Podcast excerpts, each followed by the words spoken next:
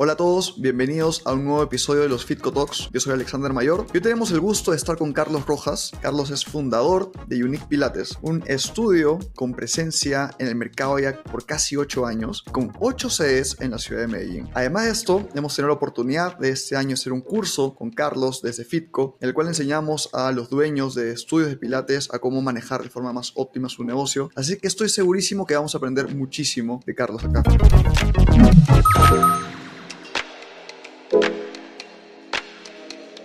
Yo quería volverlo premium, yo quería un negocio de nicho. Mientras más yo me enfocara en algo, yo pensaba que me iba a ser más fácil todo la estrategia de mercadeo, los clientes a los que le iba a llegar, todo era como un poco más sencillo si yo me enfoco en una sola cosa. Y ahí viene la otra pregunta que tú me hacías, que me la han hecho muchos, Carlos, pero bueno, tú ya has crecido o porque no creciste en un área más grande con otras disciplinas. En las máquinas Reformer, hay pilates que en silla hunda, hay pilates en Cadillac, hay pilates, no sé qué, hay muchas modalidades. Pero ¿qué sucede? Mientras más modalidades tenga uno, más compleja la operación. ¿Por qué? Cuando tú buscas un equipo de trabajo, tienes que formarlo en cada una de esas y que sea igual de bueno en cada una de esas. Yo tengo una sala 1 con pilates mat, sala 2 con pilates reforma, sala 3 con pilates Cadillac. Cada una de esas es una publicidad diferente para personas diferentes, aparte de formo personas, cosas diferentes, el proceso va a ser más largo y se vuelve un poco más complejo. Lo que yo me iba a encargar era que el profesor diera una clase muy buena, esa es la mejor venta, una muy buena clase. A ese momento no necesitaba como una comercial o una recepcionista que estuviera diciendo hola, ¿cómo están? Aquí te busco los planes, porque eso lo hacía yo, lo que tiene que vender la sede para que pueda absorber los gastos mensuales. Pero eso ya es un tema de cada una de las regiones donde está. Ahora, ¿qué digo yo? Como para ponerlo en proporción. Tus márgenes de rentabilidad deberían estar por el 30%. Cuidarse uno en su estado físico, en su estado mental, porque es lo que tú vas a replicar en el resto e incluso la cultura de la empresa es lo que los clientes van a querer de tu empresa. Si uno no está bien, está realmente apasionado y comprometido como con su idea, si uno no se la cree, pues mucho menos el equipo de trabajo y mucho menos los clientes.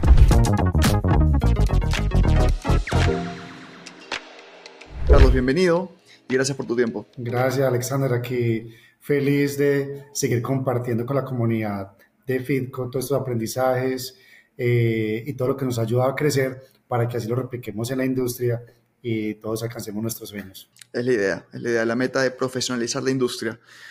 Carlos, para quienes están conociendo de Unique Pilates, cuéntales el concepto. ¿Qué es Unique Pilates? Claro que sí. Bueno, Unique Pilates es una, la única cadena de estudios especializada en Pilates. Es Medellín en Colombia, en realidad. Eh, solo hacemos Pilates eh, Reformer y Pilates Mat. Y eh, como lo mencionaste al principio, llevamos unos ocho años ya en el, en el mercado. Tenemos actualmente unas nueve tenemos nueve salas, son nueve salas, siete sedes eh, abiertas, porque en realidad hemos abierto muchas más, pero también hemos fracasado. Es decir, también hemos abierto, hemos abierto sedes, pero también hemos cerrado. Entonces, digamos que en total hemos abierto unas 11, 11 creo que unas 11 sedes, y de esas 11 sedes actualmente tenemos siete y esas nueve salas. ¿De qué, cuál es nuestro enfoque? Sencillamente son eh, personas que no disfrutan el gimnasio tradicional. Ese es como nuestro insight principal y al que, por decirlo así, atacamos en el mercado. La persona que piensa que no le gusta eh, el gimnasio tradicional, ese es el cliente de Pilates y ese es el cliente al que nosotros eh, enfocamos nuestras campañas de mercadeo, enfocamos toda la experiencia del cliente y nos enfocamos es en un trabajo que es de control, de precisión, son 50 minutos. Importante que es máximo cuatro alumnos por clase, entonces no son como, no son eh, estudios de pilates masivos, no son de 14, 15, sino que son estudios pequeños. Y ese es lo que nos hace eh, diferentes, porque entonces la gente se siente atendida, que le prestamos atención, que los corregimos, eh, ese es el concepto de Unique Pilates. Buenísimo. De hecho, respondió una de mis siguientes preguntas que me gustaría profundizar más. Eh, primero, ¿qué te motivó a crear un estudio de Pilates? Y segundo, justamente esta estrategia de hacerlo semi personalizado, no de cuatro camas por, por sala, eh, y buscar una expansión de muchos locales, ¿no? mencionas has abierto 11, actualmente 7 vigentes, pero manteniendo el enfoque semi-personalizado. Hago esta pregunta porque he visto la expansión de muchos clientes que optan de, ok, tengo una sala pequeña, me voy a inventar para 10 personas y busco un local con una sala más grande, pero me mantengo en un local, ¿no? En su caso, ¿por qué decidieron optar por esta estrategia de crecimiento? ¿Cómo surge esta idea? En realidad yo no soy del área del deporte ni de la salud, no soy fisioterapeuta, no soy profesor en deportes, ni licenciado, ninguna de estas áreas. Eh, mi perfil profesional es más bien, soy financiero, hice una maestría en administración y trabajo en el mundo corporativo. Hasta ahí todo muy bien, iba a mi mundo corporativo, feliz, dichoso, bueno, en fin. Y eh, en algún momento eh, salí de una empresa, ya estaba muy aburrido trabajando, llevaba un año trabajando allí y un amigo me dijo, Carlos, tú que estás en Colombia, un amigo de la maestría me dijo, ayúdame a eh, comercializar un software para gimnasios, así como Fitco. Entonces yo listo, bueno, hágale, yo ahorita ayudo mientras busco trabajo. Y, y, haciendo el tema comercial, conocí una señora en Bogotá que tenía como cinco estudios de pilates, tres o cinco estudios de pilates, y los había montado en menos de tres años. Y yo dije, interesante.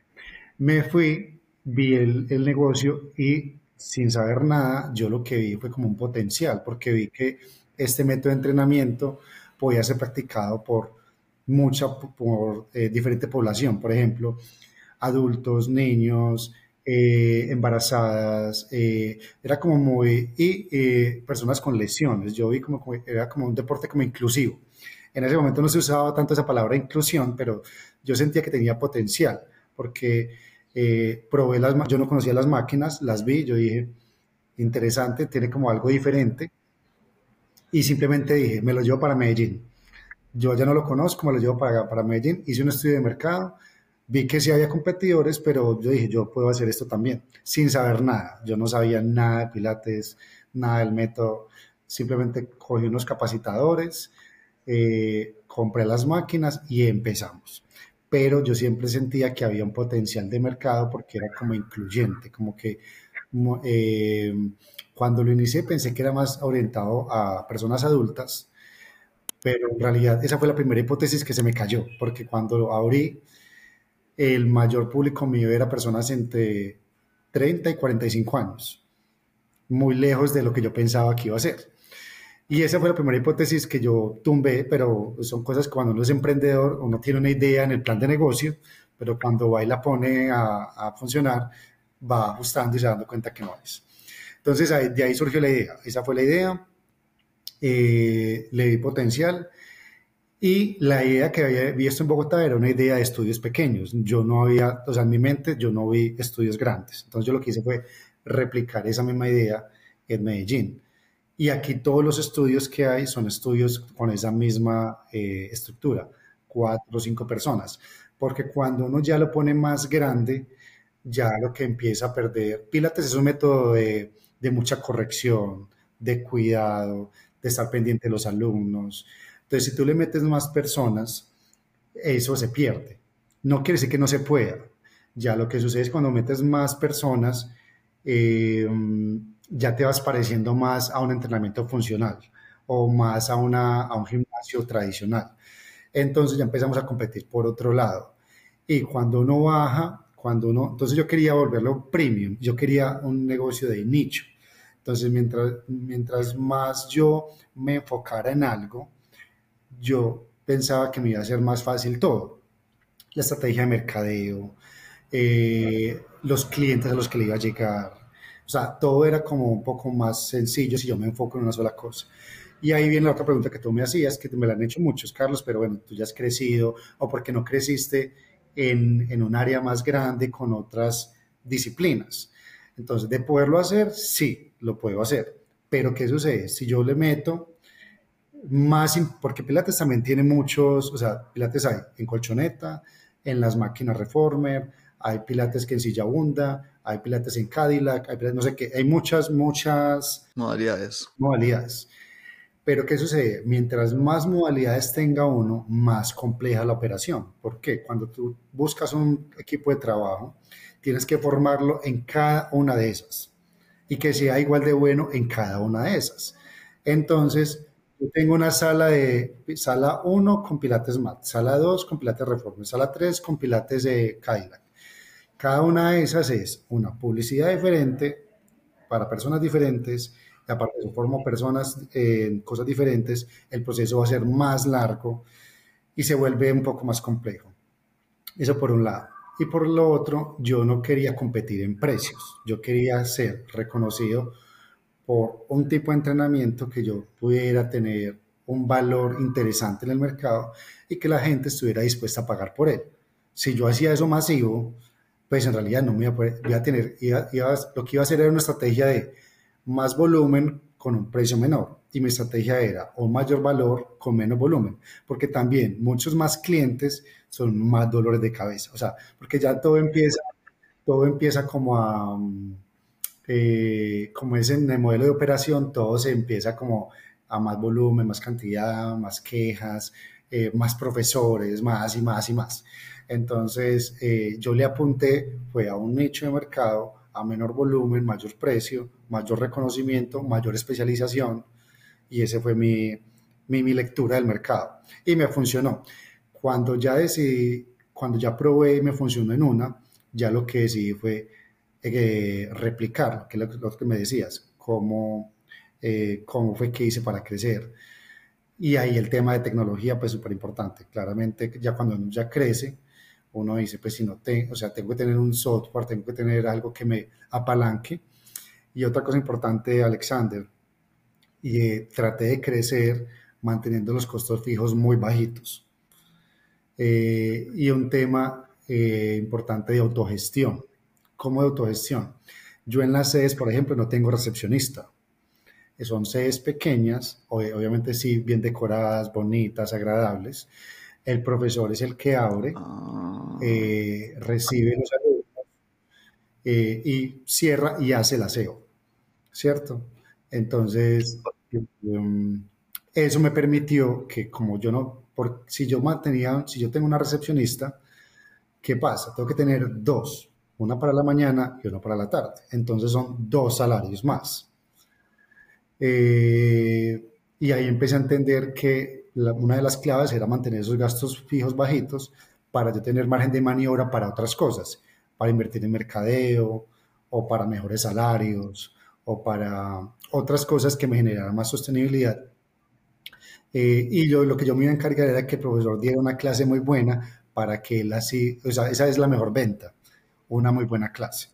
Entonces yo no necesitaba, eh, a ese momento no necesitaba como una comercial o una recepcionista que estuviera diciendo, hola, ¿cómo están? Aquí te busco los planes, porque eso lo hacía yo desde el WhatsApp, ¿cierto? Yo ofrecía, yo llevaba el cliente allá y ya el profesor hacía el resto de la tarea y ya las quejas las tramitaba yo desde el WhatsApp, pero yo no tenía que estar en la sede. Entonces, así que sí, las otras sedes fueron creciendo con ese mismo esquema. Obviamente ya, como ya son muchos, ya sí tengo pues como un equipo comercial, que ya sí amerita pues como seguimiento, atención, servicio al cliente. Sí, si entiendo bien, la primera parte, mantener los costos fijos eh, en un nivel bajo. Entiendo que te, permite ahorrar, por ejemplo, dos salarios de una persona en recepción, pero al mismo tiempo te queda un gran margen para pagar un mejor salario y entendería que obtener mejores profesores que estén dispuestos a también hacer el aseo, a recibir a los clientes. O sea, es un ganar-ganar para todos. ¿Estoy bien? Exacto. Y, un aporte, y también algo clave ahí es que eh, podría garantizar, o sea, pagando mejores salarios, podría garantizar algo que nos afecta a la industria mucho y es el tema de la rotación de coaches, ¿cierto? Entonces, como ellos se sienten bien pagados, están en un lugar que les gusta, la disciplina. Para el coach es muy atractivo una clase de pilates porque son cuatro personas o cinco, o sea, no es un desgaste de, pues de, dar un montón de, de, tener a muchos alumnos pendientes. Y lo otro es que este tipo de entrenamiento para el coach no tiene que hacer la clase. O sea, no tiene que demostrar la clase. Entonces, físicamente no desgasta okay. al coach. Entonces, eh, todas esas cositas hacen que la retención del talento, la rotación más bien, bueno, rotación y retención, sea mejor que en otros tipos de disciplina. Entonces ya lo que empezaba a generar era como no. Eh, vamos a buscar, ya la marca empezó a tener como, como un poder de atracción, de, como de talento, como no. Es, un lugar donde yo quiero trabajar, donde quiero ir, donde tenganme en cuenta, porque, porque me parece que el trabajo es bueno, es bien remunerado, no me cansa, eh, no es esa multitud de gente que tengo que atender eh, cada hora. Entonces son varios factores que han ido fortaleciendo el modelo de negocio como tal. Buenísimo. Y adicional al salario, ¿no? que es un factor eh, muy importante para la retención, claro, si tú ofreces un gran salario con un trabajo que no demanda, digamos, tanto esfuerzo como una clase funcional para 30 personas, ¿no? Si no es más, más, más especializado, más focalizado, te va a llegar muchísima gente que quiera trabajar contigo, es lo más probable. La pregunta es, ¿cómo filtras? ¿Cuál es tu proceso de selección para asegurar que tienes un gran talento y si es que siempre te enfocas en alguien que ya sepa o estás dispuesto a formarlo. Eso es un buen punto que siempre hay que estarlo, ese proceso de selección, yo le digo proceso de elección, porque en realidad uno elige a una persona. Eh, lo, que, lo que hago muy clave es que yo involucro al equipo de trabajo en ese proceso, es decir, yo no lo elijo, porque yo no lo elijo solo yo, porque en realidad esa persona no va a trabajar tanto conmigo, sino que va a trabajar es con su equipo de trabajo, ¿cierto? Entonces, eh, yo los involucro a ellos en ese proceso de selección o de elección, les enseño cuáles son esas preguntas, hacemos una evaluación por competencias técnicas y una evaluación por competencias, por decirlo, del ser o actitudinales, que es lo que yo digo. Eh, mira, hay cosas que se pueden enseñar con el tiempo, pero las cosas de actitud esas jamás se enseñan, eso es súper difícil. Y si las personas vienen como con unos temas complejos de, servicio, de, sí, esa actitud, yo quiero ver eso en ese proceso de elección. Yo quiero ver, eh, ponerlos a, por decir, es como, como, es como un assessment center que hacemos durante un día, donde los ponemos a prueba con casos y donde podemos determinar esas competencias y si tienen las competencias que nosotros estamos buscando. Eh, por lo general, ¿qué sucede? No hay personas capacitadas en Pilates Reformer. O sea, toca casi todos formarlos. Entonces, como, casi, como toca formarlos, pues ya nosotros sabemos que nos toca. O sea, eh, que venga alguien ya formado de afuera es muy ha, pasado, ha pasado muy poco. Con ese tipo de personas tenemos otro inconveniente y es el fit con la cultura de la empresa. O sea, si viene de otro estudio, puede que sean muy buenos, pero cuando llegan a donde nosotros tienen, eh, o bueno, se chocan con la cultura y es otra cosa que queremos ver en esa, en esa evaluación por competencias. Entonces, nos tomamos muy en serio el proceso de elección y el proceso se hace con todo el equipo. Y hay una variable que yo califico, que les digo a ellos, muchachos, esta variable vale como un 40%. Y yo quiero que ustedes al final del proceso de elección me digan si ustedes de 1 a 5 eh, se contratarían a esta persona. O sea, ustedes se sienten o ven a esta persona trabajando con ustedes y hagan el ejercicio como con conciencia. Entonces ya al final nos reunimos todos y miramos las evaluaciones. Y ahí definimos quiénes son los candidatos que pasan. Esto también lo hago porque cuando la persona ingresa y resulta que cometimos el error, porque pues también somos humanos y, hay margen de error, así si hagamos un proceso muy bueno, también se nos puede filtrar personas que no, pues eh, Er, erramos todos, o sea, no, no, no erramos como que, ah, es que Carlos me puso esta persona y, y era conocido de él y lo puso en el equipo, no. La, como la consecuencia es que hay un, como fue un mal proceso, entonces ya entre todos nos toca solucionar este tema. Y cuando una persona falla, ¿qué sucede? Se sobrecargan los otros profesores, o sea, el resto del equipo se sobrecarga. ¿Por qué? Hay que cubrir un vacío en el equipo, ya sea en horas, un sábado, un viernes, un lunes, bueno, no sé entonces ya a mí, ya no es como, vea, es que a usted le toca, no, ya es como que ya el equipo sabe que cometimos un error y entre todo lo vamos a solucionar hasta que consigamos otra persona. Entonces genera esa dinámica muy chévere como de compromiso y de, unión. Qué buena forma de verlo, ¿no? Todos decidir y todos son responsables por la decisión. Ahora, eh, hablando puntualmente de los instructores, los instructores, eh, en su caso, solo, solo trabajan para sus estudios o tienen la, posibilidad de trabajar en múltiples eh, marcas. No los tengo como exclusivos, pues no, en realidad creo que no. Antes me gusta que hagan parte de otros estudios porque en la variedad está como ese, como que se llenan de herramientas para dar mejores clases e incluso también para valorar el lugar donde trabajan.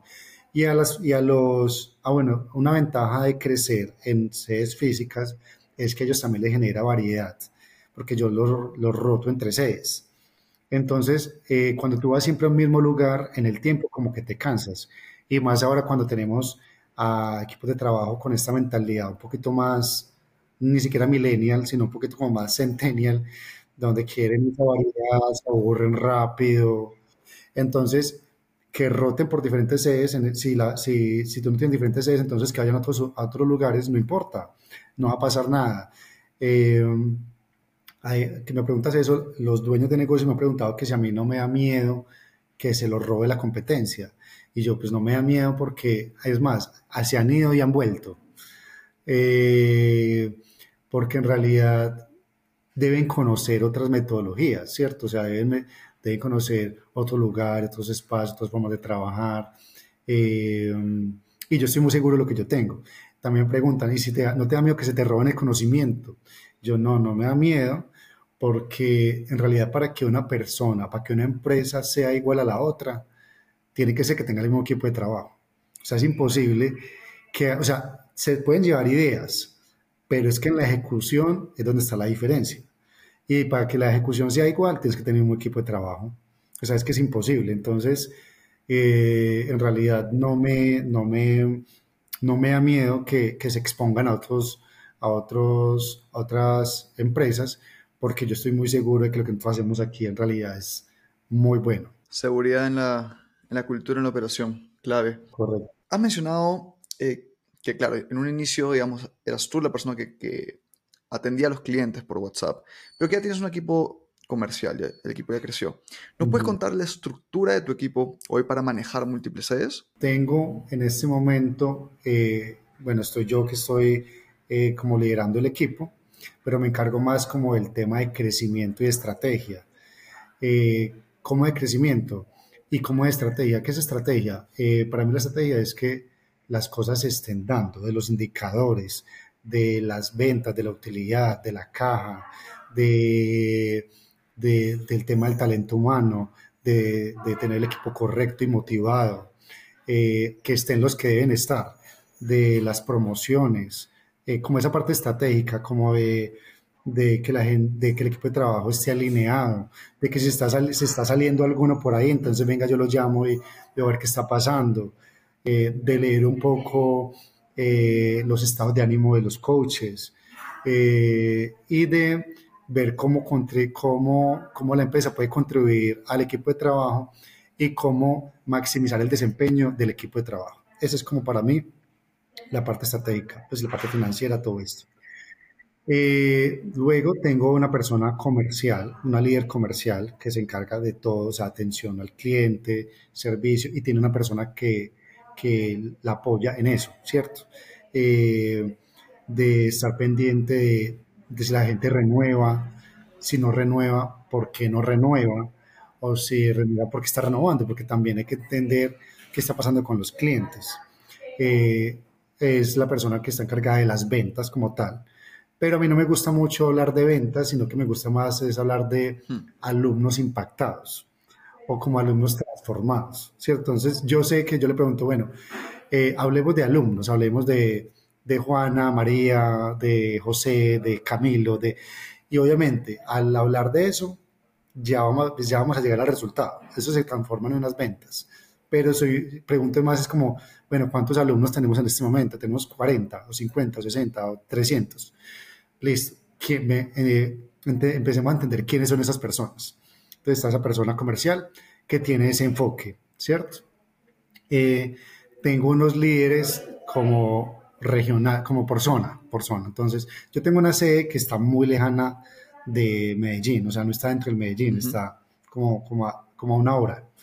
Entonces, allá tengo un líder que ese es un líder que es profesor, pero también está encargado de las, como de, de la parte comercial, de que, de, que ese, de que ese negocio crezca, porque yo no me puedo estar desplazando a ese lugar todos los días. Entonces tengo como ese líder, tiene unas metas en ventas y se encarga de que esa operación funcione. Obviamente con apoyo de nosotros, pero se encarga de las alianzas allá, de que todo funcione, que la sede esté, de que la sede esté bien en tema de maquinaria, infraestructura, de todo. Y hay otro profesor pues allá obviamente. Entonces, y aquí en Medellín tengo un líder para Medellín, donde está la mayoría de las sedes, y tengo unos, y tengo unos responsables por sede. ¿Por qué lo tengo así? Porque em, yo necesito que, los profesores estén comprometidos con cada una de las salas, ¿cierto? Como que se sientan eh, responsables de su sala. Entonces yo tengo un líder de, zona, que es en Medellín, donde yo le digo a él, mira, eh, con él discuto los temas como estratégicos de la empresa, el tema de, desempeño, em, eh, cómo están los, los coaches, todo.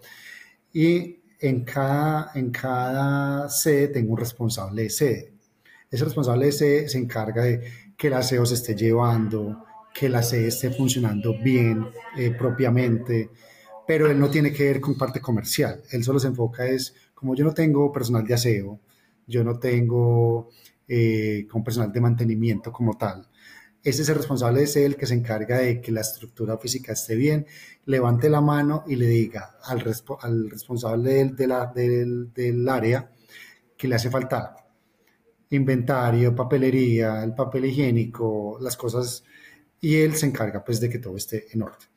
Entonces más o menos es la estructura y ya está. Y, y ese responsable ese también es profesor. O sea, no es que yo tenga un profesor y un responsable de sede, no. Tengo un profesor en mañana, un profesor en tarde, o sea, son dos profesores por sede, eh, y, hay un, responsable de sede que es profesor tengo un profesor líder, que es el que, te estoy diciendo que es como el de la área, el, de, de, zona, y estoy yo, y está la persona comercial.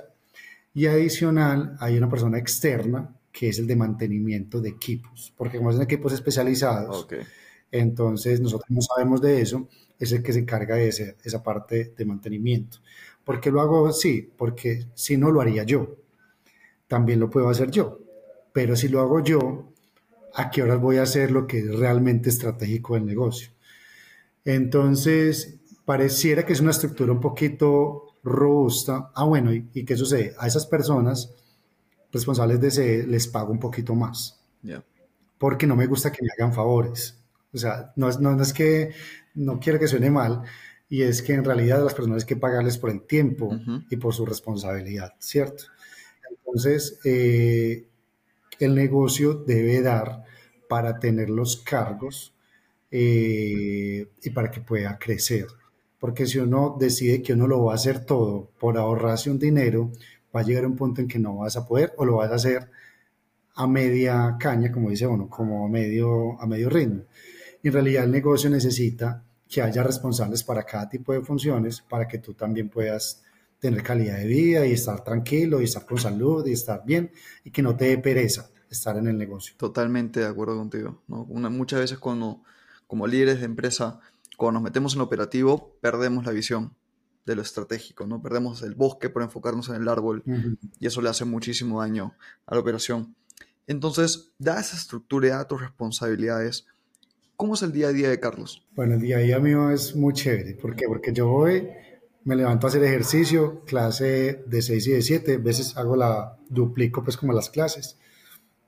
De la mañana desayuno eh, y me siento con mi computador a organizar pues como, como la lista de tareas, eh, los pendientes, llamo, las, las horas de la mañana para mí son todo lo que yo tenga que delegar, lo hago en la mañana. Y en la tarde, todo lo que dependa de mí porque mientras yo hago lo mío, yo ya delegué las cosas que tengo que, eh, eh, que dependen de otros, ¿cierto? Entonces, en la mañana, todo lo que es tarea, seguimiento, eh, miro indicadores y como cosas que dependa, que yo necesita que otras personas hagan. Entonces llamo, mira, haz esto, haz lo uno, haz lo otro, qué pasó con, con esa tarea que, de, que damos la semana pasada, hago las reuniones de seguimiento, en fin. Y en la tarde me enfoco solo en las cosas que, que son análisis míos, que bajo el reporte del sistema, que saco los indicadores yo, eh, que tengo que ir a hacer una alianza con tal empresa, eh, cosas que son mías ya como, como gerente, em, que no dependen de los otros. Y ya en la tarde ya me voy para la casa, eh, hago algún hobby, me gusta, yo soy muy sociable, entonces salgo a conversar, voy a algún bar, alguna cosa y listo. En realidad es como, si hay algún chicharrón que hizo uno como por resolver, pues ya lo, lo resuelve si, si hay algún incendio que apagar o al otro día, o lo dejo para el otro día y listo. Más o menos es como, como el día mío. Me gustó esa frase del chicharrón. y, hablando de, de, las sedes, ¿en qué momento decides que es un buen momento para abrir una nueva sede? Mira, eh, yo abrí una sede que no fue en un buen momento y te voy a decir cuál fue el no buen momento. O sea, yo abrí primero una sede eh, bien, todo iba bien, buenas ventas, íbamos creciendo y bueno, vamos a abrir otra inmediatamente. Y resulta que en esa sede no me fue tan bien. Eh, es más, tocó cerrar esa sede. ¿Y por qué pasó eso? Que es porque no están maduros, maduros los procesos de la empresa. ¿Cuáles procesos? Los procesos humanos, los procesos de selección, los procesos, la estandarización de procesos, cómo dar las clases, cómo, o sea, cómo en realidad esa cultura que queríamos eh, replicar, eh, el tema de cuando falta un profesor, entonces quién lo va a cubrir, enfermedades, incapacidades, eso es súper importante porque uno cuando abre, cuando abre un negocio uno piensa que la gente no se va a enfermar. O si tiene mujeres, por ejemplo, que un embarazo o, o un accidente ¿cierto? Entonces uno piensa que todo va a funcionar maravilloso, pero ¿qué? Tú empiezas y ahí empieza a tener ese tipo de inconvenientes, ¿cómo lo vas a resolver? Entonces cuando yo abrí esa segunda sede, lo que hice fue que dupliqué, no, sí, siempre, se va a vender más, pero también dupliqué los errores. Y entonces estaba así con esta cabeza que no daba más y que no sabía ni qué hacer. Entonces yo dije, no, vamos a cerrar la sede, no importa, la cerramos reestructuramos bien procesos, la empresa. En ese momento eh, yo traje como a dos practicantes para que me ayudaran en realidad porque no tenía tiempo. Entonces yo necesito que estructuremos esto, que me dé tiempo a mí para yo respirar, porque uno, uno cuando hace ese crecimiento, uno se agobia y se vuelve ansioso, pues uno como dueño de negocio. Dice, no, aquí está pasando, si yo estoy así que yo no me salí de trabajar para estar peor, yo tengo que hacer algo y, yo creo que es un tema de organización de la empresa. Entonces, eh, ahí comprendí que necesitaba más personas en el equipo de trabajo que me ayudaran a liberar tiempo. Y ahí fue cuando empecé a, a, darme cuenta que, que, que, uno no lo puede hacer todo.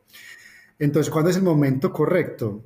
Cuando uno sienta que le puede dedicar tiempo, que tiene tiempo para dedicarle a otra operación porque otra operación para mí son más o menos unos seis meses en el que uno está pendiente de la preventa, la selección del personal, eh, toda la decoración, la infraestructura, eso son como dos meses antes. Los dos meses después es como la etapa ya de operación. Ahí salen los errores con los profesores, que no lo hicieron bien, que no aprendieron bien, entonces refuerce, esté pendiente de los clientes, eh, probando ya como la idea, porque así uno ahora en otro, en otro barrio dentro de la misma ciudad es otro barrio. O sea, no es el barrio donde ya estás. O sea, puede que haya cosas que, hayas que, que, que, tengas que ajustar. Entonces ahí te das cuenta de eso. Y ya los otros dos meses ya son como estabilización y ya, ya estás bien.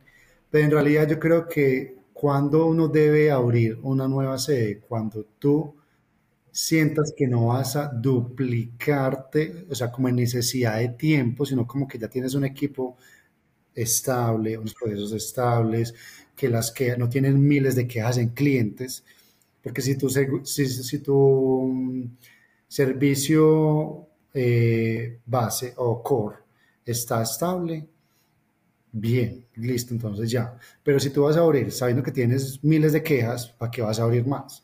Lo que vas a hacer es que te vas a duplicar esas quejas. Entonces yo creo que el llamado ahí es cuando uno se sienta eh, que tiene como, ponle por ahí un 70-80% de la operación controlada. Tienes indicadores, tienes procesos, tienes manuales, eh, tienes eh, clientes contentos, las ventas están creciendo, pues ya abre la otra y ya sabes que por lo menos la otra, que lo peor que te pueda pasar es que cierres porque tú no te vas a quebrar. Si tú cierras, que no te vas a quebrar por haber abierto esa CG. Eh, no arriesgar mucho a nivel de inversión. Ahora me gusta entrar a la parte de inversión. Em, en el momento que tú dices, ok, tengo la capacidad operativa eh, y el tiempo para abrir una nueva sucursal, una nueva sede, ¿qué variables consideras para determinar la locación del nuevo local? Tuve la estrategia, hasta hace muy poquito, de abrir en lugares que no fueran en primera posición. O sea, por decir, en un mall como en primer lugar. ¿Por qué? Porque estar en esos lugares, eso significaba una gran inversión y un alto gasto fijo en alquiler, porque esos lugares te cobran una prima muy alta por estar ahí. Y eso no necesariamente me iba a llevar alumnos. O sea, no necesariamente. Ah, Yo lo que le aposté es al mercado digital. Yo la mayoría de mis estudios no están en un lugar como eh, visualmente a la vista, pero ese dinero que yo me iba a ahorrar en la prima de, pues el gasto fijo alto del alquiler, del arriendo, yo lo iba a trasladar a mercado digital. Y yo en el mercado digital sí puedo llegarle a un nicho, a un segmento que yo quiera. Y ese en realidad fue uno de los éxitos de las aperturas o del crecimiento de Unique porque el mercado digital, yo llegué muy temprano, pues yo llegué hace, pues cuando apenas estaba empezando. Entonces, yo invertí en las redes, yo, eh, yo, era, yo me capacité en eso, yo lo hacía en ese momento y, y así era como yo atraía a los clientes nuevos. Entonces, para mí la ubicación, cuando yo era muy pequeño, no era un, factor determinante. Los clientes llegaban, yo les daba la dirección y ellos llegaban allá donde yo les decía que tenían que ir y listo. Em, puede ser que sí es importante la ubicación si tú tienes el músculo financiero y sabes que te vas, que el primer año te le vas a apostar a un alquiler y que el riesgo tuyo es alto de que ese mall, ese centro comercial, haya los clientes tuyos y que por solo pasar por la puerta te van a comprar. Okay. Es un, o sea, es ponerle como otra variable de riesgo al negocio. Yo, pues yo, o sea, si tú me preguntas, yo prefiero no estar en un lugar en primera plana e invertir en mercado digital, que le llegas a un público más específico. Entonces tú, en mi caso, yo segmento personas de 30 a 50. Yo para qué le voy a, invertir publicidad a los de 20 a 30, que yo sé que esta es una disciplina costosa para ellos. Ellos no están pensando en bienestar, están pensando en un tema más físico. O sea, me tocaría cambiar la comunicación completamente. Entonces, eh, esa es como mi, recomendación. Ahora, yo le ayudé a una persona aquí en Medellín, a una colega, a abrir un estudio en el sur de la ciudad y ella eh, se arriesgó a tomar un local eh, como en puertas de, pues como de, que daba a la calle. Y le ha ido muy bien. Y el alquiler era muy alto. Y le ha ido muy bien. Ella no, ella no hace mercado digital ella lo hace, eh, pues es un negocio que está bien ubicado y que paga una prima alta y le fue bien.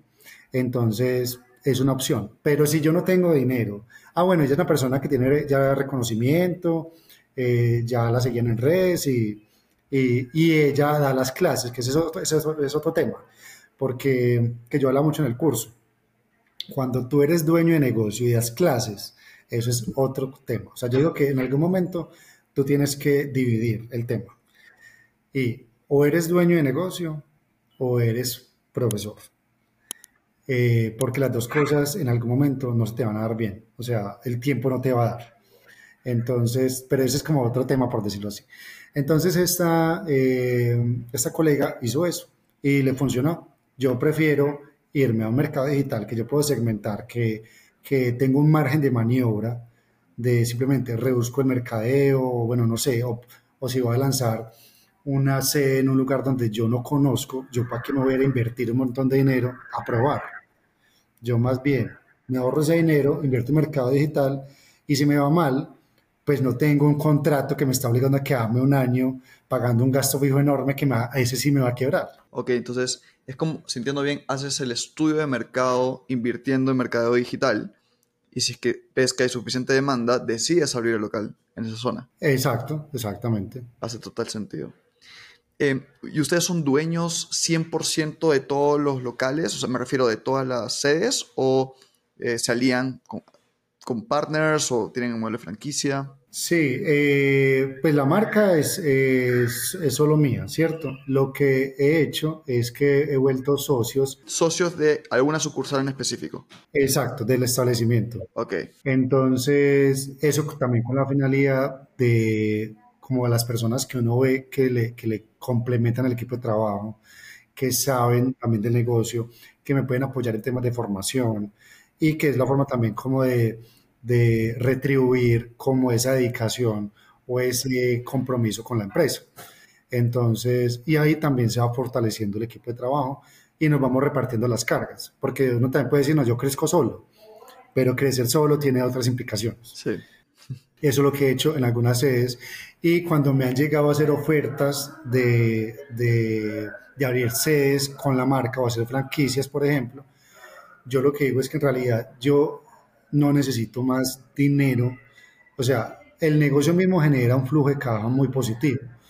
Entonces yo no necesito inversionistas porque, porque el inversionista lo que me va a poner a mí es una presión o, o me va a poner a trabajar a mí, mejor dicho entonces, eh, y unos indicadores y unas cosas, y yo prefiero más bien darle esa oportunidad a un profesor que quiera capacitarse, formarse y crecer dentro de la empresa, y que yo sé que lo que vamos a hacer es un equipo de trabajo complementario que ayude a crecer más la empresa, porque socios capitalistas en este momento no necesitamos.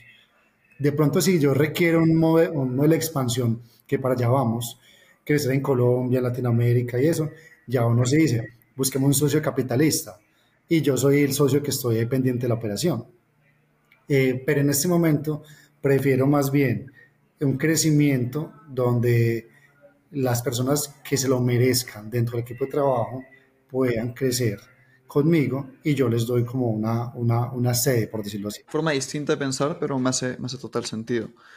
Eh, digamos para que alguien nos esté escuchando y dice, ok, yo quiero ser como Carlos, quiero tener un Unique Pilates en el futuro, en donde esté, eh, y está pensando en esa primera sede, ¿vale? Eh, le puedes brindar un rango de inversión que debería tener en consideración, porque claro, en el caso, digamos, lo común que existe en el, en el mundo de fitness es la localidad, ¿no? Que ya has hablado de la estrategia de o primera línea o atrás invierte en mercadeo. Pero algo particular de Pilates son las máquinas que entiendo que no son baratas. Entonces, ¿cuál es un rango de inversión que tú dices eh, hace sentido para tener un local decente, bonito, eh, quizás no frontline, en primera línea como mencionabas, pero igual en una buena ubicación? A ver, hay una cosa antes de esta pregunta eh, que me gustaría, y es que digamos que el negocio es rentable, básicamente, o en general los negocios son rentables, pero hay una cosa más de fondo, y es el como el liderazgo que tenga la... O sea, eso va a funcionar siempre y cuando haya unas competencias de liderazgo que sean capaces de mover los equipos y los motiven y los comprometan y sepan elegir bien esas personas y piensen mucho en un ganar-ganar con el equipo de trabajo, ¿cierto?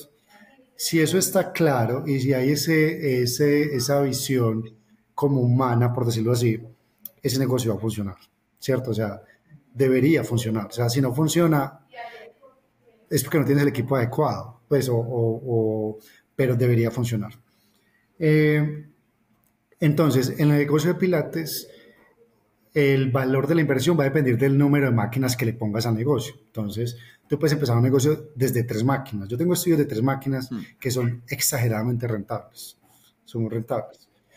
Eh, pero es que el problema de abrir un negocio no son las máquinas. Es decir, las máquinas, como cualquier inversión, pues a mayor número de máquinas vas a esperar que te retorne ese dinero en cuánto tiempo. Pero el tema aquí es cómo vas a poner a operar ese negocio, ¿cierto? Es cómo, cómo vas a dejar que no solo sea ventas de un mes, sino que sean ventas recurrentes, que es el reto del negocio de los gimnasios, que es la suscripción, que la gente no te cancele la suscripción y que siga. Entonces ahí lo más importante es que tienes que tener un liderazgo y un equipo de trabajo muy comprometido porque si no eso no va a funcionar. Entonces, ya una vez teniendo eso claro, eh, la inversión puede estar pues de solo máquinas en realidad. Ah, bueno, por ejemplo ahora tenemos, eh, que me di cuenta en el curso pasado, que por eso fue un curso muy chévere, y hay personas que importaban las máquinas desde China. Y en China hay máquinas baratas y máquinas costosas de calidad y de, mucha calidad y poca calidad. Ya depende pues como del presupuesto, ¿cierto? Eh, pero pues tú puedes montar perfectamente un negocio eh, con unos 15 mil dólares más o menos. 10 mil, 15 mil dólares. ¿Entre máquinas y localidad? Máquinas, porque ya la localidad depende del, del, del, país o de la ciudad, ¿cierto? Ya no sé cómo sean los costos de alquiler y todo. Ya habría que mirar ahí es lo que tiene que vender la sede para que pueda absorber los gastos mensuales y, y laborales. Eh, pero eso ya es un tema de cada una de las, como de las, de las regiones donde está. Ahora, ¿qué digo yo? Como para ponerlo en proporción. Eh, tu gasto fijo, o sea, tú no deberías, o sea, tus márgenes de rentabilidad deberían estar pues, por el 30%, o sea, más o menos. De rentabilidad, al fondo, después, todo antes de impuestos. Exacto, debería estar más o menos como en ese rango. Tú no deberías, eh, tu gasto de nómina no debería ser superior al 30%. Pues a menos que tú, no, es que si tú tienes un 30%, 30-35% de nómina, un 30% de gasto fijo, o sea, alquiler y eso, pues ahí te queda el otro 30-25. O es así como yo mido los negocios míos, como para uno saber que, le quede algo pues a uno, ¿cierto? Em, debe uno cuidar mucho ese gasto, ese gasto fijo, por eso digo, los gastos fijos de, de local, y de nómina deben estar muy controlados. Claro. Porque el resto es tu margen de maniobra. Tú te puedes ganar menos como jefe o como, como, como, como dueño, ¿cierto? Pero ¿cuál es ese margen que tienes tú para, para invertir, para reinvertir, para comprar nuevas máquinas eh, o para que sean otras sedes? Entonces, pero entonces, eh, en la pregunta de cuánto invertir, en realidad tú puedes montar un negocio en realidad con muy poco dinero. Pues es que el, tema no es la máquina, o sea, la máquina la consigues, hay muy barata, que hay máquinas desde 500 dólares. 500. Si tú quieres probar el negocio de pilates, compra unas máquinas de 500 dólares. Pues seguramente no son la calidad, pues que tú digas, no sé, por mega calidad. Pero es que ahí viene la otra cosa. También lo que uno se da cuenta, y vuelvo al equipo de trabajo, es que puedes tener la peor máquina, pero el profesor tiene que ser el profesor. O sea, el coach tiene que ser el coach. Y la gente más fácil dice, yo voy a ese lugar por los profesores, no importa que las máquinas sean malas, a el lugar como las grandes cadenas que tienen un músculo financiero bien importante, unas máquinas espectaculares, pero eso el servicio es perverso, nadie te presta atención, eh, los, el, pues la gente no va, porque la gente va es por otra, pues para que, para que lo atiendan. Entonces, eh, por eso vuelvo digo, en realidad la inversión, incluso no la inviertas en decoración. Pues obviamente si tienes capacidad y lo quieres poner bonito y que, eh, espectacular, maravilloso. Mi primer local fue un local que tenía esas tres máquinas en un sótano, no el más bonito, eh, y la gente igual iba. Y empezaron a ir, a ir, a ir, a ir. Y la gente me decía, y bueno, ¿y la competencia? Y yo no, pues la competencia es muy buena, pues yo estoy haciendo mi trabajo también muy bien hecho. Y ahí, entonces uno prueba, pruebas y, ya cuando ya pruebas, ya le metes todo, ya ponle decoración, ponle la super máquina, ponlo uno, lo otro. Pero en realidad lo complejo del negocio no son las máquinas ni la ubicación, es tener ese equipo de trabajo consolidado, comprometido, que le apueste al sueño, eh, pues en realidad es eso, es como, como lograr esa parte. Buenísimo. No, nos has dado una cátedra de cómo estructurar un gimnasio. Carlos, quiero ser respetuoso con tu tiempo, nos hemos pasado unos minutos, pero en verdad ha estado muy entretenida la conversación. Espero que podamos tener una segunda parte porque hay muchísimas preguntas que han quedado eh, en el aire, tienes mucha experiencia desde el punto de vista del servicio, de los clientes, de manejo de equipo, de liderazgo, así que ojalá podamos tenerte como invitado nuevamente. Eh, para cerrar, me gustaría preguntarte qué consejo final le darías a cualquier emprendedor de fitness que te está escuchando. Muy buena pregunta, pero yo creo que lo, más clave para mí es, primero, primero, ser persona. O sea, y usted, o sea, cuando uno es persona, usted va a traer las personas correctas a su equipo de trabajo y su negocio va a crecer. Eh, enfocarse mucho primero en, mejorar esas habilidades de liderazgo, en,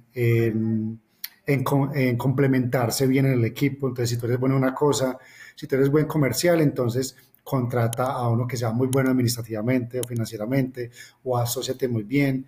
Pero todo va a surgir desde la energía que tú proyectas, de tú cómo te sientes, o cuidarse uno eh, en su estado físico, en su estado mental, porque eso es lo que tú vas a replicar en el resto e incluso la cultura de tu equipo y perdón de la empresa es lo que los clientes van a querer de tu empresa. Entonces, si, tú, si uno no está bien y si uno no está realmente apasionado y comprometido como con su idea, si uno no se la cree, si uno no, pues mucho menos el equipo de trabajo y mucho menos los clientes. Entonces, para mí lo más importante es enfocarse mucho en uno, en conocer sus fortalezas, enfocarse en ellas y también sus debilidades. Y esas debilidades no es que las mejore, busque al equipo de trabajo que, que, que, las debilidades tuyas sean las fortalezas de ellos. Y ya ahí ya, ya empieza a formar el, el, el muñequito. Buenísimo, qué gran consejo. ¿Cómo los pueden encontrar? Quienes están escuchando y quieren saber más de Unique Pilates, quieren saber más de ti, ¿cómo los pueden encontrar? Bueno, en, las redes eh, yo siempre estoy ahí pendiente, Unique Pilates eh, en Instagram, ahí estamos eh, las 24/7 como se dice. Y yo tengo también una cuenta que se llama ser.mejorlíder ahí también eh, le comparto pues como a los empresarios eh, todos estos tips de, liderazgo que me gusta mucho y que, me gusta que las personas también crezcan al igual como nosotros hemos crecido. Buenísimo, vamos a dejar en la descripción del episodio los enlaces para que puedan seguir a Yuna Pilates y a Carlos. Carlos, te agradezco muchísimo por esta conversación y por tu tiempo. He aprendido muchísimo. Estoy seguro que quienes nos han escuchado también. Y nada, te deseo lo mejor. Muchas gracias a ti, Alexander, por la oportunidad de compartir este aprendizaje. Y con muchísimo gusto seguimos en contacto para generar más espacios como este que son muy relevantes para la comunidad fitness. Totalmente. Un abrazo. Que estés bien. Hasta luego. Chao.